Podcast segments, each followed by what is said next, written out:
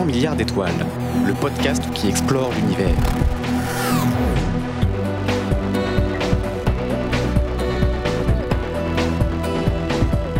Salut à tous et bienvenue dans 300 milliards d'étoiles.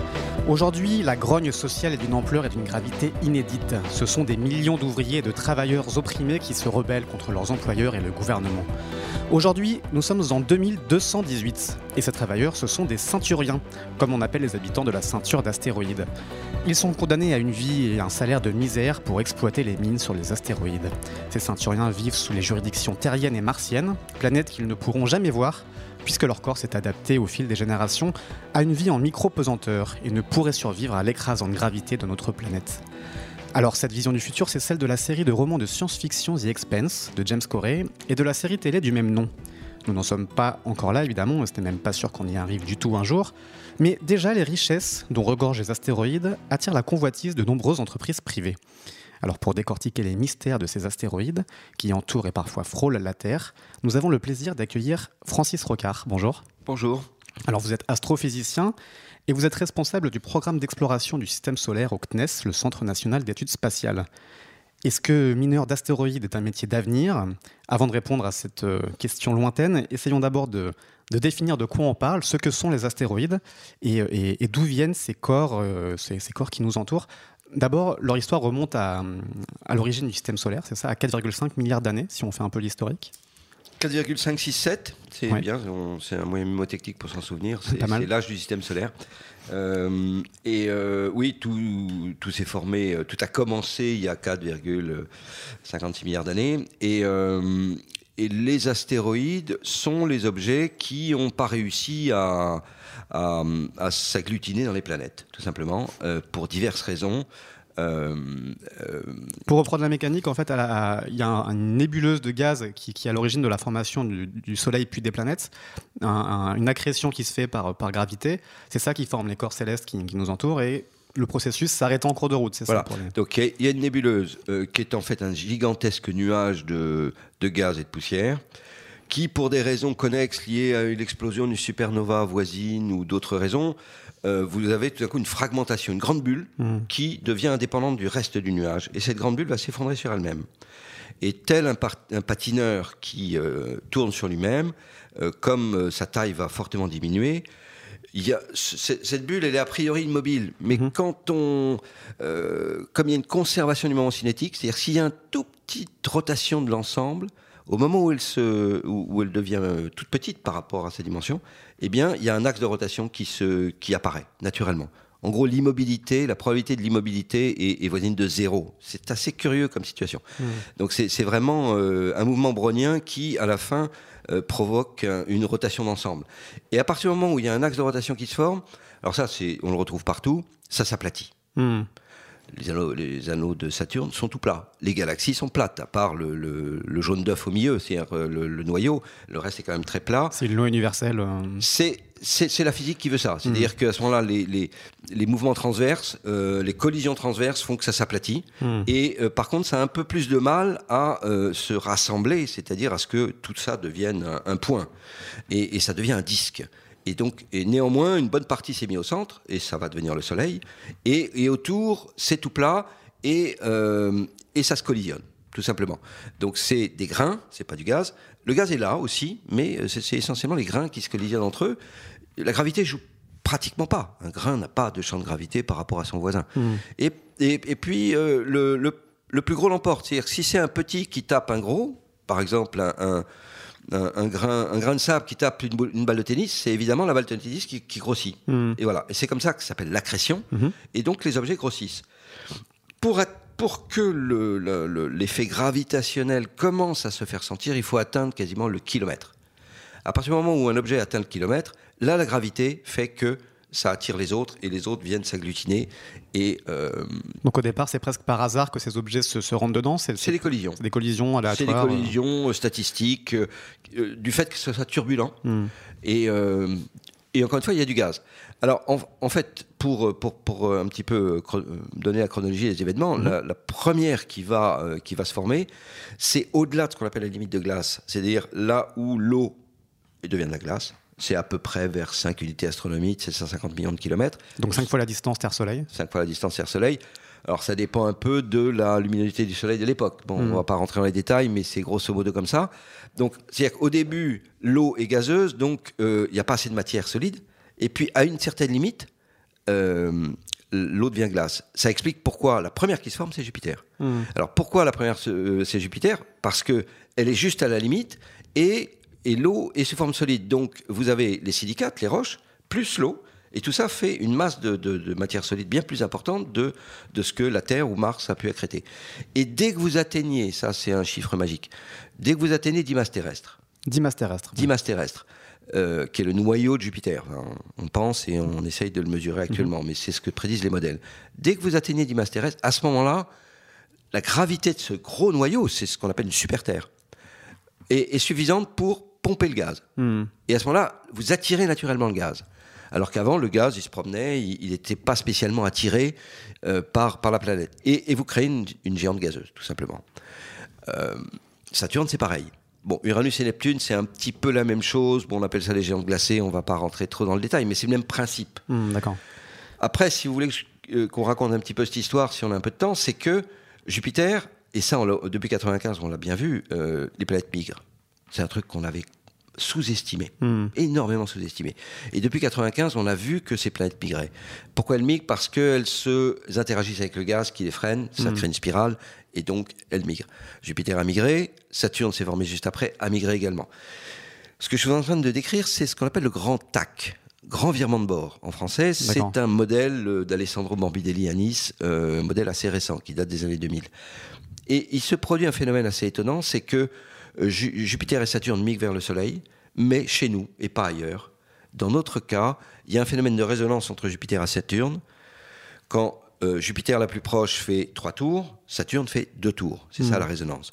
Et ce phénomène, ne me demandez pas pourquoi, tire Jupiter et Saturne vers l'extérieur. Ça, c'est le grand tac, le vent- grand aller-retour. D'accord. Donc il y a eu un grand rapprochement. Maintenant, le temps de s'éloigner. Voilà. Or, ce, ce grand rapprochement a eu un effet bouleversant, bouleversifiant, si- pour reprendre une terminologie euh, Des inconnus, oui. Euh, euh, là où Jupiter est venu près de là où la Terre s'est pas tout à fait, est pas encore formée, là où Mars n'est pas encore formé, néanmoins Jupiter a foutu le bordel. Hmm. C'est-à-dire que Jupiter a évacué énormément d'astéroïdes en, cou- en cours de formation. Alors parce que son champ de gravité a Parce que perturbé c'est- ou euh, Le plus gros. Mhm. Et si vous êtes le plus gros, vous êtes le plus perturbant gravitationnellement. Hmm. Il faut savoir que 80% des perturbations gravitationnelles du système solaire viennent de Jupiter. Les 20% restants viennent de Saturne. Le reste, c'est négligeable, à peu près. Hmm. Donc, euh, Jupiter rentre dans, dans- dans ce qu'on appelle le système solaire interne, c'est-à-dire l'orbite de Mars, l'orbite des astéroïdes, l'orbite de, de, de la Terre, pas encore formée, Mhm. Les évacue, on, on en voit absolument partout, et puis il repart. Et donc il a fait le ménage. Hmm. Le résultat, c'est que cette ceinture principale d'astéroïdes, euh, là où, on a plus de 90% des astéroïdes recensés, on en a recensé 800 000, il y en a plus de 700 000 dans cette ceinture. Hmm. Le reste, est... on peut en parler. on va y revenir. Euh, a été complètement, le terme anglais s'est déplété, a été vidé par cet aller-retour de Jupiter.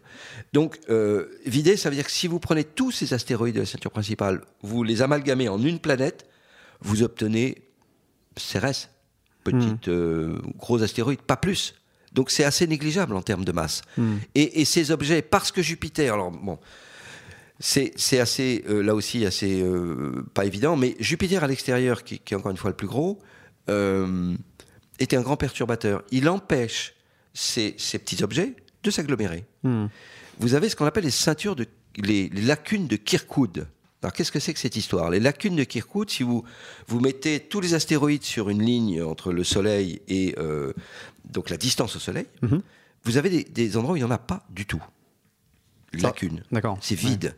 Pourquoi? Parce que Jupiter interdit que l'astéroïde soit là.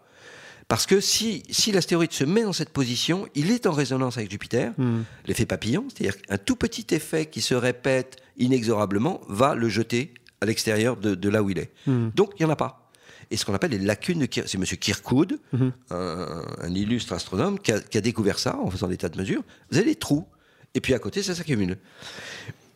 Et ça, c'est des perturbations gravitationnelles résonantes euh, qui sont euh, perturbatrices. Bon, euh, les résonances, ça peut être stabilisateur, mais ça, on pourrait y revenir. Là, en l'occurrence, c'est perturbateur. Alors, si je comprends bien, pour résumer cette histoire, c'est que finalement, les astéroïdes seraient comme une, protoplanète, une planète qui aurait été en cours de formation et dont le processus se serait arrêté à cause de Jupiter, qui serait venu perturber cette accrétion, puis cette, euh, ces forces gravitationnelles qui auraient été la base de la formation des planètes. Et là où la Terre, elle, a eu le temps d'agréger assez de matière pour donner une planète, d'autres grains de matière sont restés sous l'état de protoplanètes, donc d'astéroïdes, parce que Jupiter a perturbé le processus. Alors, c'est pas. Euh, oui, c'est ça. Euh, c'est-à-dire que euh, la Saturne astéroïde se situe entre Mars et Jupiter. Mhm. Donc, Jupiter est très proche et donc empêche que, que ces astéroïdes se forment. Alors mhm. qu'au niveau de Mars, de Jupiter ou de, Vénus, de la Terre et de Vénus, Jupiter n'a pas d'effet gravitationnel perturbateur et, et, et, et, ces planètes se sont formées, Mercure également. Avant peut-être de détailler justement la, typologie des astéroïdes, vous aviez commencé à l'évoquer. Les astéroïdes ne sont pas répartis partout équitablement dans, dans le système solaire, ils sont parfois rassemblés dans des ceintures d'astéroïdes. Joey set 271. Uh, what are you doing? You're not actually going into an asteroid field. They'd be crazy to follow us, wouldn't they? You don't have to do this to impress me. Sir, the possibility of successfully navigating an asteroid field is approximately 3,720 to 1. Never tell me the odds. Voilà, pour ceux qui s'en rappellent, pour imaginer un petit peu cette émission, dans l'Empire contre-attaque, on voit Han Solo, Chewie, la princesse Leia et, cette 3PO naviguer dans un champ d'astéroïdes, euh, naviguer entre les, patates géantes filmées par, euh, par euh, Irving Kirchner.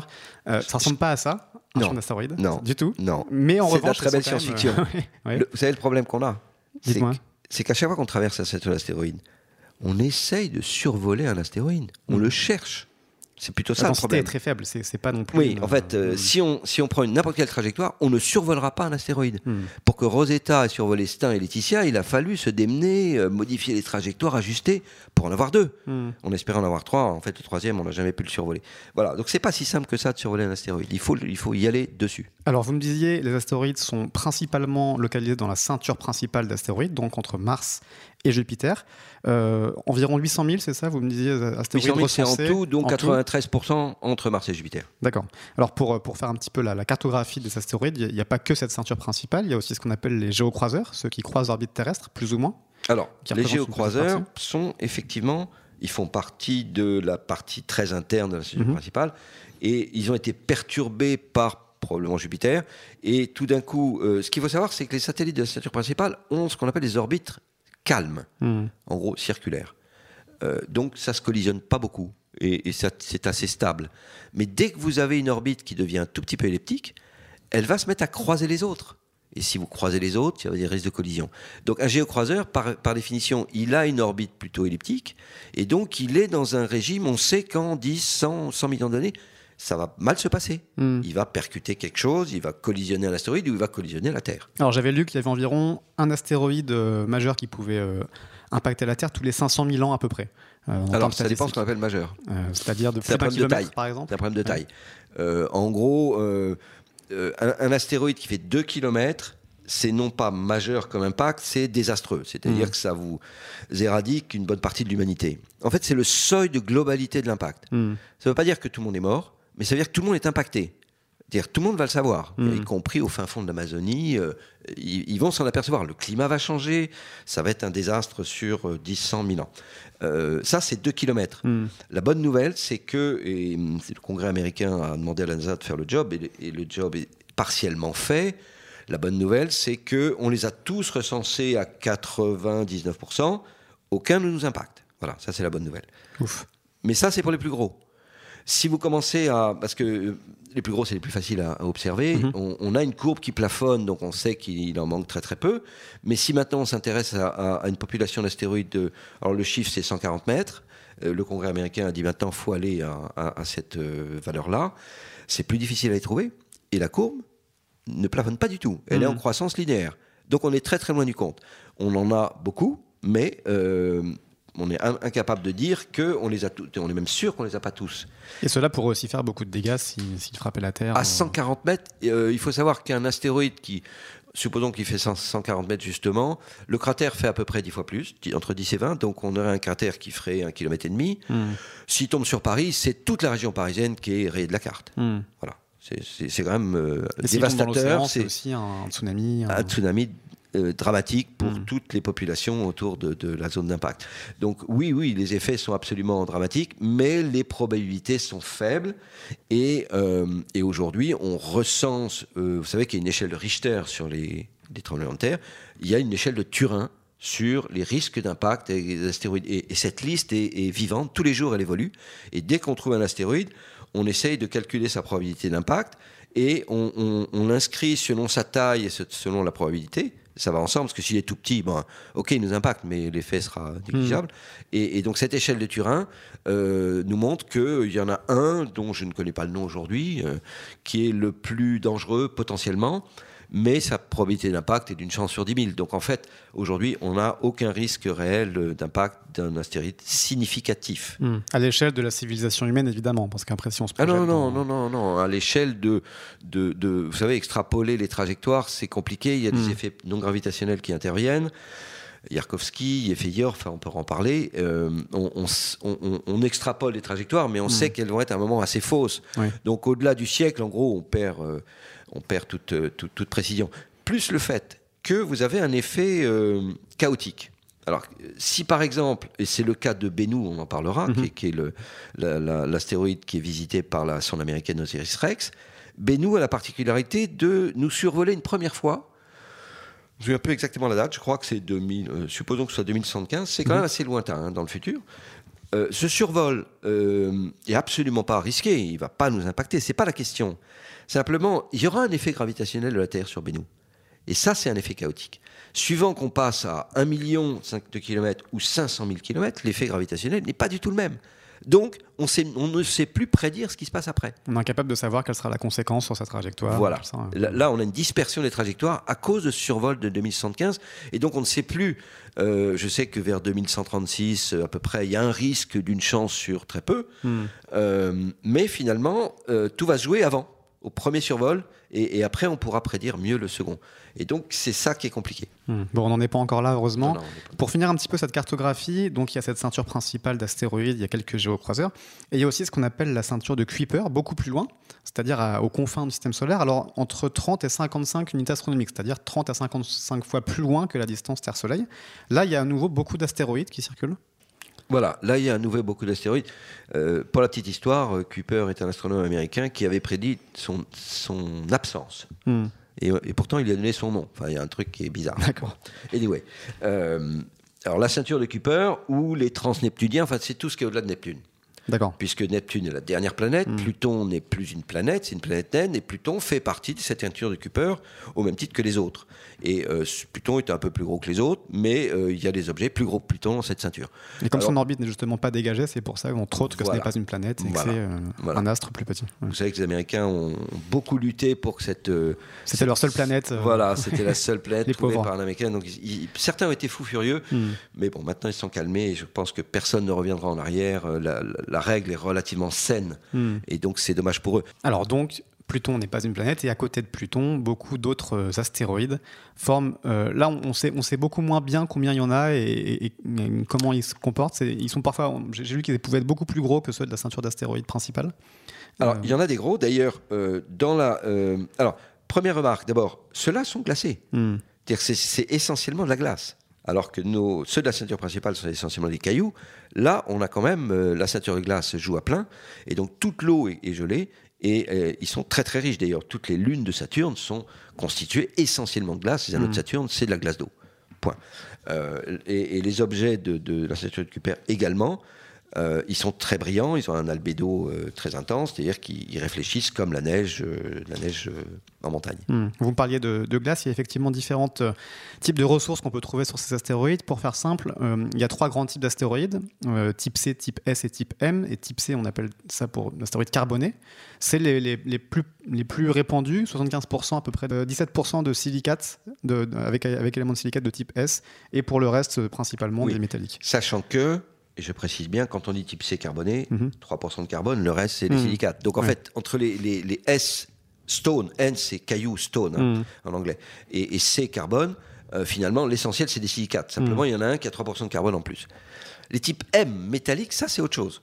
Là on a affaire à un processus très particulier qui est euh, un gros astéroïde type euh, par exemple Cérès, au-delà de, on va dire, 500 km de diamètre, tous ces objets, je simplifie un peu, tous ces objets sont sphériques, Hmm. en première approximation. Ils ne sont pas patatoïdales, comme l'est la comète Churyumov-Gerasimenko, qui fait Ouais. 4 km. Donc, quand vous êtes... Pourquoi? Parce que à cette dimension-là, l'intérieur, du fait de, euh, des éléments radioactifs euh, qui existaient, euh, notamment l'aluminium 26, bon, c'est un peu technique, mais au tout début, l'aluminium 26 a joué un rôle extrêmement important dans le système solaire. C'est- C'était une source d'énergie radioactive extrêmement importante. Demi-vie, 700 000 ans. Hmm. Donc tout ça, c'est le premier million d'années. Il y a eu les météorites sont altérés par l'eau. On dit ah bon, il y avait de l'eau dans les météorites. Oui, à cause de l'aluminium 26 qui a qui a rendu l'eau liquide dans la météorite. Hmm. Alors je reviens à, mes objets de 500 km. À partir du moment où, ils ont cette taille-là, ils se fluidifient. L'intérieur devient mou, c'est de la lave. Et qui dit euh, euh, fluidification euh, dit différenciation. Le lourd tombe au fond. Le lourd, c'est quoi? C'est le métal. C'est fer et nickel. Ça forme un noyau, comme le noyau de la Terre, comme le noyau de Mars, comme le noyau de Mercure, etc. Et puis, ce qui est léger va monter à la surface. Donc, ça veut dire qu'il va dégazer. Il va donc créer une atmosphère qui va pas garder. L'astéroïde va pas garder l'atmosphère. Nous, on l'a gardé. Euh, bon, l'histoire de l'atmosphère de la Terre, c'est plus compliqué, mais euh, supposons qu'on l'ait gardé. Et puis, entre, entre les deux, vous avez le manteau qui est plutôt, euh, plutôt des silicates, des roches. Hmm. Ça, c'est la différenciation. Ce qui se passe quand on se forme une planète finalement, c'est un début de formation de Les planète. planètes sont, sont différenciées totalement Hmm. et, et donc ont un noyau riche en fer-nickel. Alors, on le sait comment? On le sait par les météorites métalliques. Hmm. On a analysé leur composition, on a vu que c'est... Alors, c'est variable d'une météorite à l'autre, mais c'est environ 80% de fer, 20% de nickel. Hmm. Et des pouillèmes de cobalt. On y reviendra sur les ressources. Euh, comment on a fait pour avoir des météorites métalliques? Ben, Il se trouve qu'un astéroïde s'est différencié, et à un moment, boum, il s'est pris un gros pain dans la figure, c'est-à-dire un autre astéroïde l'a percuté et l'a brisé Hmm. et en mille morceaux, et le noyau a été mis à nu. C'est ça une astéroïde métallique, c'est le noyau d'un astéroïde différencié. En tout cas, l'essentiel des météorites, a priori, euh, euh, des 800 000 météorites, euh, pardon, astéroïdes répertoriés sont plutôt de type rocheux, majoritairement rocheux, et quelques-unes métalliques. Oui, puisqu'ils sont plutôt dans la ceinture principale. Par contre, euh, là j'ai un chiffre sous les yeux, pour ce qui est de la ceinture externe, les KBO, les Kuiper Belt Objects, Mhm. on est à 2000 aujourd'hui recensés. On, on ne parle que ceux qui sont recensés. Hmm, qu'on ouais. a identifié. C'est compliqué d'aller trouver un objet. Il faut l'observer avec un télescope, il faut revenir un an plus tard, même champ d'étoiles, et il faut regarder comment un objet s'est un tout petit peu déplacé. C'est avec Pluton, on fait 205, le tour en 250 ans. Donc il faut être très patient. C'est un travail de fourmi. Il y a des gens qui passent leur vie d'astronome à essayer d'en trouver, mais il faut être très patient, alors que les objets près entre Mars et Jupiter, ça tourne plus vite, c'est plus facile à Mhm. identifier. Alors, pour essayer de mieux connaître ces astéroïdes, on essaye aussi de s'en approcher. De nombreuses missions scientifiques vont vers, euh, vers ces astéroïdes. La première sonde à atterrir sur un astéroïde, c'était en 2001. C'était la sonde NIR de la NASA qui est allée sur Eros, un astéroïde de 35 km de long. Depuis, on a fait d'autres euh, d'autres approches, d'autres exploits techniques. Et récemment, Hayabusa 2, une, sonde de la JAXA, de l'agence japonaise, Hayabusa, ça veut dire le faucon pèlerin en japonais, euh, est arrivée à proximité de l'astéroïde 1999 JU3 qu'on appelle Ryugu, vous en parliez tout à l'heure, un astéroïde de 900 mètres de diamètre euh, qui est à peu près aujourd'hui à 300 millions de kilomètres de la Terre, donc deux fois la distance Terre-Soleil. Aujourd'hui, mais pas demain. Qui, voilà, c'est tourne, qui voilà. tourne. donc, C'est un géocroiseur la donc distance, qui euh, passe distance près de la. Terre, loin de la Terre. Euh, cette, euh, cette sonde est arrivée le 21 septembre à proximité. Elle a largué deux petits rovers sur, sur Ryugu, qui a pu montrer des, des photos assez incroyables où on voit les- les- la surface de l'astéroïde. Et puis le 3 octobre, un atterrisseur franco-allemand Mascot a aussi été largué sur, euh, sur euh, donc auquel le, le CNES a participé à, à sa conception. Euh, il y est arrivé avec pas mal d'outils de mesure. Vous allez nous expliquer quel était l'objectif de cette, de cette mission, mieux comprendre encore une fois l'histoire et l'origine de ces astéroïdes. Absolument. Euh, les Japonais se sont fait une spécialité des retours d'échantillons d'astéroïdes. Hmm. Euh, je dirais bien joué. Euh, bien joué parce que c'est euh, l'agence spatiale japonaise n'est pas plus euh, puissante ou plus efficace que la NASA, euh, mais elle fait des missions qui sont à la fois audacieuses, pas trop chères. Et, euh, et ça s'est appelé Yabu- Yabusa 1, la- enfin Yabusa la première donc. Qui a Euh, tenté déjà de ramener des échantillons, ça n'a pas forcément très bien marché. Alors, ça a été un peu calamiteux. Euh, Il y a eu plein d'ennuis, on va pas rentrer dans les détails. Mais vaille que vaille, la sonde Mm. est, est revenue. Au début, ils ont ouvert le conteneur avec des échantillons, hum, il n'y avait rien dedans. Ils se sont dit, zut, il n'y a rien dedans. Mm. Et puis, ils ont regardé au microscope électronique, et si, il y avait un petit grain par-ci, un petit grain par-là. Je crois qu'à la finale, ils ont 2000 grains. Hmm. C'est ridicule. C'est en masse, je ne sais pas combien de, de 10 moins 6, 7, 8, 9 grammes on a. Hmm. Mais un grain de 20 microns, un scientifique peut faire des choses et fait des mesures. Donc, grand succès national, grande fierté nationale japonaise. Et finalement, la JAXA s'est dit, bon, on, va, on va remettre le couvert, donc on va faire Hayabusa 2 sur la, la base de ce qu'on a fait. On va corriger nos erreurs. Et, c'est ce qui est fait. Puis ils ont invité des partenaires euh, sur, euh, pour larguer ce qu'on appelle des petits atterrisseurs. Alors, le terme de rover est un peu euh, abusif dans, les, dans le sens où ça roule pas. C'est pas mobile, c'est juste ça, ça fait des bons. Ça fait des bons. Donc hmm. ça rove au sens anglais du terme, mais c'est pas c'est pas roulette. Hmm. Et, et, nous, les Français et les Allemands, suite à Philae, déjà on travaillait ensemble sur Philae, on a fait mascotte sur une initiative allemande avec les Français. Et on a euh, l'idée, c'est d'avoir la vérité terrain, un peu comme Philae sur euh, Rosetta. Rosetta est en orbite autour de la comète. Et on a besoin d'être au sol pour faire des mesures, euh, je dirais, à distance, vous récupérez des photons, hmm. infrarouges, visibles, la lumière, la lumière. Et quand vous êtes au sol, vous, avez directement les molécules. Donc on, fait des mesures in situ qu'on ne peut pas faire à distance. Ce qu'en soit déjà c'est incroyable, ça fait quand même pas longtemps qu'on le fait, il faut quand même le, rappeler. On est aujourd'hui, l'homme a envoyé des objets sur ces, sur astéroïdes, sur ces objets qui sont extrêmement euh, petits quel est l'objectif scientifique C'était de, découvrir donc euh, euh, in situ euh, comment, était l'astéroïde, sachant qu'en fait le, Hayabusa va aussi récupérer de la, un échantillon si tout se passe bien. Le but est de récupérer un échantillon primitif de l'astéroïde. Le problème, c'est ce qu'on appelle en anglais le weathering effect, c'est-à-dire les effets d'altération. Hmm. il faut savoir que quand on regarde dans l'infrarouge, qui est la zone de vibration des molécules, euh, c'est comme ça qu'on détecte le CO2. C'est pour ça que le CO2 est un gaz à effet de serre, hmm. parce qu'il absorbe dans l'infrarouge, qui est le, rayonnement de la Terre qui est chauffé par le Soleil. Eh bien, euh, si vous avez une molécule de CO2 autour d'une étoile, vous allez, pareil, l'observer par CO2. Mais si vous avez une surface, c'est pareil. la vibration des molécules absorbe quand un rayonnement se réfléchit sur la surface dans le domaine de l'infrarouge. C'est-à-dire entre 1 micron et 3 microns. Euh, ou voire un peu plus, 5 microns, 10 microns. Eh bien, euh, on se rend compte quand on survole un astéroïde, et on, l'a vécu avec Rosetta, avec les astéroïdes Lutetia Einstein, que le spectre infrarouge est désespérément plat. Hmm. On n'a pas d'infos. Mais qu'est-ce qui se passe? Il y a quand même des molécules qui vibrent. Comment ça se fait que le spectre est plat? Weathering effect. L'effet d'altération du vent solaire et des UV sur les grains de la surface à l'échelle du micron fait que les, les, les, minéraux, les petits cailloux, sont déchiquetés par les ions du vent solaire sur des épaisseurs justement de l'ordre du micron. Hmm. Et donc la vibration de ces molécules se fait plus.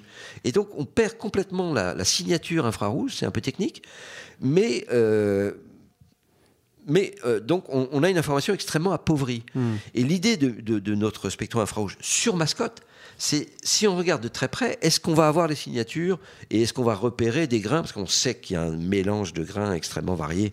Et Benou en est un exemple assez, assez étonnant. Donc, euh, malheureusement, euh, notre spectrum infrarouge sur mascotte n'a rien donné, mais c'est ça l'idée. C'est d'arriver à avoir une mesure euh, et, de mesurer le weathering effect. D'où l'idée des Japonais de dire on va emmener un explosif, qui est plutôt d'ailleurs un, projectile qu'on envoie à grande vitesse sur la surface, 2 km par seconde. On va créer un cratère propre, c'est-à-dire c'est pas une explosion, c'est juste un, morceau de métal qui va taper. Hmm. Et, ce cratère, l'idée, c'est avec la trompe d'aller prélever un échantillon de l'intérieur du cratère.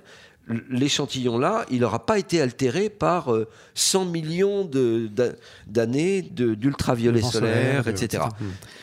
voilà. Alors, si on arrive à récupérer cet échantillon, qu'est-ce qu'on espère euh, découvrir dessus si on, si on, le ramène sur Terre? Et même si on commence à, à pouvoir l'analyser, est-ce qu'il y a des étapes clés de la formation de ces astéroïdes ou du système solaire, donc de cette époque-là, qui, qui permettrait d'être, euh, qui serait mieux connu si, si, on, si, on, arrive à comprendre la, la, composition interne. Bien sûr, bien sûr, c'est tout l'objectif de, de, de, la mesure.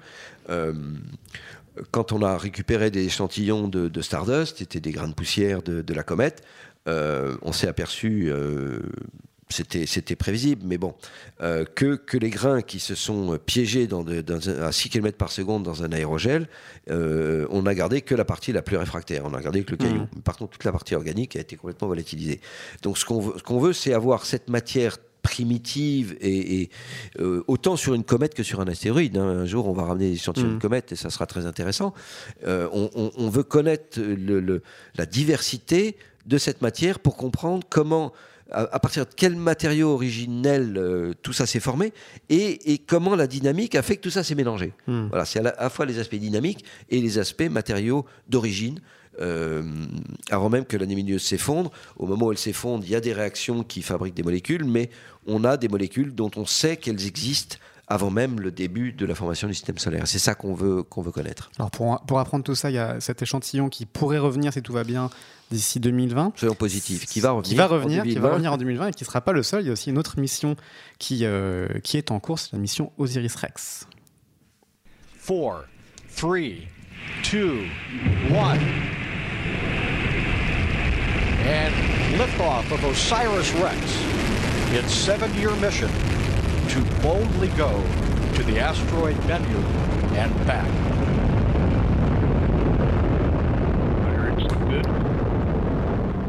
Voilà, c'était le son de la mission Osiris-Rex partie en 2016 de Cap Canaveral en Floride. Cette mission euh, américaine, elle est partie, elle, vers l'astéroïde Bennu, vous en parliez tout à l'heure aussi, un astéroïde de 575 mètres de diamètre, euh, géocroiseur, donc qui croise euh, l'orbite terrestre. le 3 décembre, tout récemment, la sonde Osiris-Rex est arrivée en orbite de, de Bennu. Et pareil, elle, cherche aussi à, comprendre euh, l'histoire de ces astéroïdes de notre système solaire.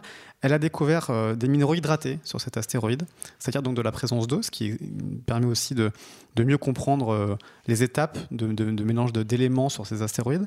on peut aussi, de cette façon-là, peut-être imaginer comment des, éléments carbonés et organiques ont pu être, être amenés sur Terre. C'est une des hypothèses via des, via des météorites, via des astéroïdes. C'est aussi un des objectifs scientifiques de ces missions. Oui, bien sûr. À partir du moment où on trouve de, de, l'eau ou, ou, des minéraux hydratés, euh, c'est-à-dire des minéraux qui ont euh, soit le radical OH, soit la mhm. molécule H2O dans la constitution de... Ça veut dire qu'il y a un phénomène d'altération des roches de type plutôt volcanique euh, qui existait au départ, et, ces roches essentiellement de silicate, altérées par l'eau, j'ai parlé de l'aluminium 26, qui est mhm. la source de chaleur d'origine, qui fait que ces, ces corps dans leur intérieur, qui n'avaient même pas d'atmosphère, mais dans leur intérieur, ont eu une phase fluide et ces roches se sont altérées et ça a fabriqué des minéraux hydratés qui sont par exemple de ce qu'on appelle les argiles, mais ça peut être des sulfates, ça peut être des carbonates. Euh, on en trouve sur Cérès, on mmh. trouve également des sels. Vous savez, il y a des taches blanches sur Cérès très étonnantes. Euh, alors, ce qu'on peut dire aussi sur, si on compare Bennu et Ryugu, euh, un scientifique a, superposé les images des deux astéroïdes, hormis le fait qu'il y en a un qui est deux fois plus gros que l'autre. Mais si vous corrigez cette échelle, ils, sont, ils se ressemblent énormément. Hmm. Ils, ont un bourrelet à l'équateur, tous les deux, euh, une espèce de diamant avec deux pointes. Et, euh, on, se rend compte que c'est un mécanisme presque universel. C'est-à-dire que quand cet objet patatoïdal se forme, eh bien, vous avez l'effet Yarkovsky.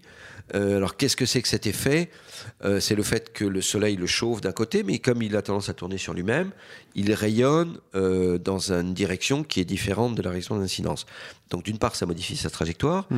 mais ça peut aussi modifier sa vitesse de rotation sur lui-même. Et donc, ça, ça peut l'accélérer. Et si ça l'accélère beaucoup, le, vous avez un phénomène de force centrifuge.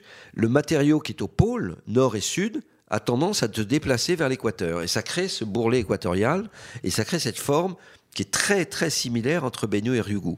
Donc c'est un phénomène relativement universel. Ce serait une forme euh, commune des astéroïdes d'avoir ce bourrelet lié à la chaleur du Soleil, finalement. Voilà. Et, euh, et, donc ça, c'est une première surprise. Il y a une surprise euh, qui, moi, moi me, me, fascine beaucoup sur Bennu, c'est quand vous voyez les, images, d'ailleurs, les deux astéroïdes à première vue se ressemblent un peu, c'est un champ de cailloux. Hmm. C'est les champs de cailloux. La grande surprise, et, c'est qu'il n'y a pas de, terrain très plat, il n'y a pas de ce qu'on appelle de régolithe très fin, euh, alors que sur Itokawa, on avait une zone de régolithe. Euh, là, là, il n'y en a pas. C'est un petit peu décevant pour ceux qui veulent se poser. Ça va compliquer beaucoup les choses. Mais dans le cas de Bennu, ce qui est tout à fait sidérant, vous savez, ces astéroïdes, c'est gris. Un peu comme la Lune. Euh, mais là, c'est gris, mais vous avez des, grains, on va dire des rochers tout blancs, très blancs, et des rochers très noirs. Hmm. Alors ça, c'est très surprenant. On ne sait pas encore exactement ce que ça veut dire. Euh, c'est des variations de composition. Et ça, vous l'avez sur Bennu, mais, mais pas tellement sur Yugu. Yugu est plutôt assez gris comme, et plus banal. Pour finir cette émission, je voulais évoquer avec vous un autre aspect euh, intéressant qui concerne les astéroïdes. Au-delà de leur intérêt scientifique, il y a leur intérêt économique. De plus en plus d'entreprises s'y intéressent. D'énormes ressources de métaux, on l'a évoqué, peuvent euh, être présentes sur ces astéroïdes. Alors, quelques exemples. Euh, l'entreprise Planetary Resources, qui s'intéresse à ces, ressources, euh, a évalué qu'un astéroïde de 30 mètres de long pouvait contenir 25 à 50 milliards de dollars en platine, par exemple. Euh, Psyché 16, un astéroïde qui intéresse aussi la NASA, fait 200 km de diamètre dans la ceinture principale d'astéroïdes, fait donc essentiellement de fer et de nickel. Et sa valeur totale, si une telle valeur peut avoir un sens, est estimée à 10 000 millions de milliards de dollars, soit 200 000 fois le PIB mondial. Alors bien sûr, tout ça est très théorique. Est-ce que c'est crédible, selon vous, d'imaginer exploiter ces, euh, ces ressources, et, euh, notamment, notamment ressources métalliques? Aujourd'hui, on, atteint les technologies pour, pour aller vers ça? Alors, c'est assez compliqué. D'ailleurs, le premier effet, c'est que Planète Ressources a déposé le bilan. Oui. Donc, voilà. Donc, elle n'existe plus. Alors, elle, elle, a été fondée en 2010 Mm. Euh, aux États-Unis, mm. avec cette idée de mm. d'aller. Euh, et elle a passé un accord avec le Luxembourg, qui, qui est pas mal intéressé par tous ces aspects-là, le pays, le Luxembourg. Euh, et le Luxembourg a laissé 12 millions d'euros de, de, pertes, tout simplement. Donc, non, sur ces histoires de ressources, c'est un peu comme jouer au loto. C'est-à-dire que je vous dis qu'il y a eu 800 000 astéroïdes. Je vous ai dit que nous avions des météorites métalliques, donc on sait un petit peu ce qu'il y a dedans dans, les, dans le cas de ressources de type métaux on parle de terres rares. C'est ça, ces ressources qui sont, euh, Alors terres rares, c'est quoi? Ce sont des, atomes rares sur Terre, euh, surtout écologiquement euh, extrêmement coûteux à exploiter. c'est pour ça que les Chinois le font, mais que nous on le fait pas. On, a, les Chinois n'ont pas plus de terres rares que nous en mmh. France. Simplement, eux, ils acceptent de polluer leur environnement pour exploiter ces terres rares, et nous, on n'a pas envie de le faire. Mais ces terres rares sont indispensables pour les technologies modernes euh, de, communication. Vous en avez, et, sur l'énergie, vous en avez dans les, dans les... Dans les téléphones, dans les ordinateurs, dans, tout les ce qui éoliennes, dans les hmm. panneaux solaires, dans les téléphones, on en a un peu partout. Aujourd'hui, ça va, on en a. Mais si on n'en avait plus, qu'est-ce qui va se passer? Le prix du terre rare en question, ça hmm. peut être l'indium, enfin, je ne sais pas si l'indium est un terre rare, je vais dire une bêtise. Euh, euh, bon, gallium, je crois que c'est un terre rare. Bon, euh, si tout d'un coup, un terre rare particulier vient à manquer, hmm. et il est important pour l'industrie des hautes technologies, son prix va être décuplé à une vitesse incroyable. Et là, si le prix devient gigantesque, et c'est un petit peu le pari de ces startups, c'est que si euh, il faut payer, je ne sais pas, un million de dollars le, gramme du terre rare particulier, hmm. ça vaut peut-être la, la, peine d'aller le chercher sur un astéroïde. Mais c'est un peu comme l'auto, c'est-à-dire que vous avez 800 000 astéroïdes, il faut trouver la perle rare. C'est-à-dire il faut gagner au loto, il faut trouver le bon. Aujourd'hui, on n'a pas trouvé. Hmm. Et, aujourd'hui, il y a... Euh, il faudrait trouver un astéroïde métallique, c'est-à-dire qui a subi le phénomène d'explosion de, pour que son cœur soit mis à nu, qui en plus aurait la particularité d'être très riche en un astéroïde rare. Ça fait beaucoup de si. Voilà. Aujourd'hui, on ne l'a pas trouvé. Alors, pour terminer quand même. La prospective dans ces, entreprises-là, ces startups font de la prospective aujourd'hui, essaient de repérer justement ce, type d'astéroïdes, euh, en partant de, du pari que sur 800 000 astéroïdes et protoplanètes, il y aura forcément des éléments qu'on retrouve sur Terre. Oui, mais je vous ai parlé du weathering effect, et hmm. on a des problèmes pour identifier à distance, etc. etc., etc. Donc, hmm. c'est pas, pas si simple que ça. Et, mais quand même, il y a un sujet et, en général, ces, ces, startups n'en parlent pas beaucoup, mais c'est quand même à court terme, ce qui probablement pourrait leur permettre de survivre, hmm. c'est l'eau. Oui. Et pourquoi c'est l'eau? Parce que la NASA en a besoin. Pour ses missions habitées lointaines, Lune et Mars, l'idée d'avoir de l'eau en quantité importante, soit pour tout simplement euh, faire vivre euh, pendant 500 jours 6 euh, astronautes, il faut pas mal de flotte. Et et d'autre part, avec H2O, euh, vous pouvez casser les molécules en faisant H2O2. Or, vous savez que le moteur d'Ariane, c'est euh, hydrogène et oxygène liquide. Donc, ce sont des carburants et comburants pour les moteurs de fusée. Donc, l'eau est stratégiquement intéressante. Donc, il y a du win-win entre la NASA qui a besoin d'eau et ces startups qui pourraient exploiter l'eau, par exemple, venant d'astéroïdes. Et à mon avis, ça, c'est plus crédible à court terme. Hmm. Alors, c'était aussi l'idée hein, de euh, Planetary Resources, la startup qu'on mentionnait. Elle évoquait une estimation à 2000 milliards de tonnes d'eau dans les seuls euh, astéroïdes géocroiseurs. C'était aussi une, idée pour eux de, développement industriel. On, pourrait évoquer Deep Space Industries en 2013 aussi, une autre start-up américaine qui s'était fondée sur ce, sur ce modèle.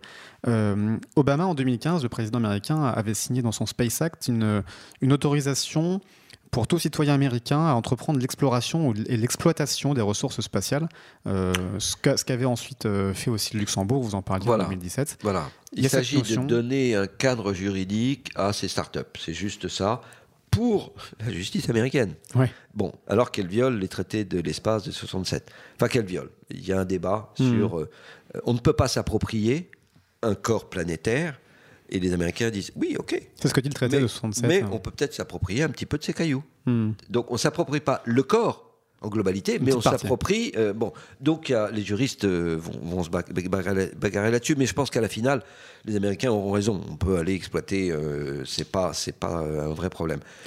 Mais ça fait miroiter beaucoup de milliards et de trillions et de trillards. Euh, le, moi, je dirais que sur l'eau, c'est ce qu'il y a de plus crédible. L'idée, c'est de récupérer un, bon rocher, 5-10 hmm. mètres de diamètre. Vous allez le récupérer sur un astéroïde relativement gros. Pourquoi? Parce qu'on est sûr qu'il ne va pas tourner à toute vitesse sur lui-même, sinon on n'y arrivera pas. Et euh, on le récupère dans une grande chaussette étanche. On ferme la chaussette et on a des grands miroirs qu'on pointe vers le soleil et on envoie l'énergie à l'intérieur de la chaussette. On fait chauffer. L'eau va s'évaporer, on pompe et on récupère la flotte. Hmm. Donc c'est, je dis pas que c'est très simple, c'est même euh, assez ambitieux, mais euh, aujourd'hui c'est euh, c'est pas infaisable. Alors récupérer l'eau de ces astéroïdes, vous le disiez, pour à la fois en faire du carburant, en faire de l'eau potable pour les astronautes éventuellement et de l'oxygène pour pour respirer, ça permettrait. alors on avait on avait écrit un article sur le sur le sujet de revoir complètement nos, projections de voyages euh, de voyage spatiaux, puisqu'avec plus de carburant, si on imagine ces espèces de, stations spatiales euh, euh galactiques, stations-service euh, spatiales, on pourrait aller beaucoup plus vite vers, vers Mars, par exemple, puisqu'aujourd'hui l'essentiel du vol vers Mars se fait de façon balistique, sans, sans brûler de carburant. Si on avait du carburant en cours de vol, ça pourrait, vous avez, vous avez le raisonnement. Moi, je dirais, si on fait pas ça, on n'y mhm. arrivera pas. C'est ça, c'est qu'aujourd'hui. Aujourd'hui, on ne sait pas faire si on n'exploite pas la ressource de hmm. l'eau, soit sur Mars, soit dans l'astéroïde. Parce que, euh, vous savez, Von Braun a écrit un bouquin en 1960, qui hmm. s'appelait Mars Project. Il avait déjà mis le doigt sur ce problème de l'eau. Il avait, des, il avait conclu qu'il fallait des véhicules de 300 tonnes vers Mars. Bon, 300 tonnes vers Mars, ça commence à être très très lourd. Hmm. Donc, si on arrivait à trouver l'eau sur place, on résout une, euh, une grosse difficulté. Parce qu'aujourd'hui, pour aller sur Mars, on mettrait environ 6 mois, c'est les projections des différentes. Ah, aujourd'hui et demain. Aujourd'hui et demain. En tout cas, sans carburant supplémentaire. Ça s'appelle les trajectoires de Oman. On a hmm. toujours mis 6 mois sur aller sur Mars. Il n'y a que Elon Musk qui dit qu'en 3 mois, il peut le faire. Je ne dis pas que c'est impossible, mais euh, ça veut dire qu'il va falloir freiner à l'arrivée. Hmm. Si vous arrivez trop vite vers Mars, comment vous freinez? Aujourd'hui, vous avez vu comment Insight s'est posé ou comment Curiosity se pose. Mm. C'est euh, waouh, on, a très très chaud aux fesses, excusez-moi l'expression, mais c'est très risqué. Il faut freiner. Et, si vous arrivez trop vite, ça va être encore plus compliqué pour le véhicule d'Elon Musk de freiner. Donc, c'est pas forcément le plus malin. Six mois, c'est long, mais c'est pas non plus incommensurable pour les hommes. Toutes nos sondes spatiales mettent six mois pour aller vers Mars. C'est la trajectoire optimisée. Mm. Et euh, je ne dis pas qu'on ne pourrait pas raccourcir un petit peu, mais on ne va pas raccourcir d'un facteur 2 ou 3 la durée du voyage. De toute façon, on a un problème. Le problème, c'est que quand vous êtes sur Mars, euh, vous avez vu le film Seul sur Mars? Oui, oui. Soit vous restez trois semaines, soit vous restez un an et demi. C'est ça le problème numéro un. Le temps que les planètes retrouvent une distance. Euh, et voilà. Hmm. voilà. Donc, euh, parce que dire qu'on va rentrer euh, n'importe quand, c'est pas possible. Donc, à un moment, faut attendre. Et, dans Seul sur Mars, la dramatisation est exacte. Hmm. Soit vous repartez tout de suite, soit vous restez un an et demi. Et donc, il est obligé de rester. Et donc, la NASA et Elon Musk aura le même problème. Et, ça, c'est pas euh, c'est pas parce que vous êtes arrivé plus vite à l'aller que vous allez résoudre le problème du retour. Hmm. Bon, pas de fantasme alors sur la durée des voyages vers Mars, ça ne résoudra pas De toute façon, on resterait 500 jours, donc il faut assurer tout toute la logistique pour rester, euh, rester 500 jours. Et là, c'est très compliqué. Il faut apporter la voiture, la, la centrale d'énergie, la voiture, le, la maison d'habitation, le laboratoire en redondance, euh, hmm. sur place, avant même que les hommes n'arrivent.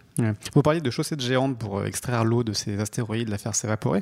la NASA évoquait aussi en, 2013, à l'époque où elle, voulait cibler ces, ces, astéroïdes, attraper dans des gros sacs ces astéroïdes pour les, pour les tracter, aussi les ramener en orbite lunaire et et, faire finalement de l'orbite lunaire un, SAS pour exploiter ces astéroïdes ou pour amener des Attendez, c'était pas ça la conclusion, mais ça c'est votre conclusion. Oui, il y, a eu un projet de ramener un, astéroïde, de le capturer et de le mettre en orbite lunaire.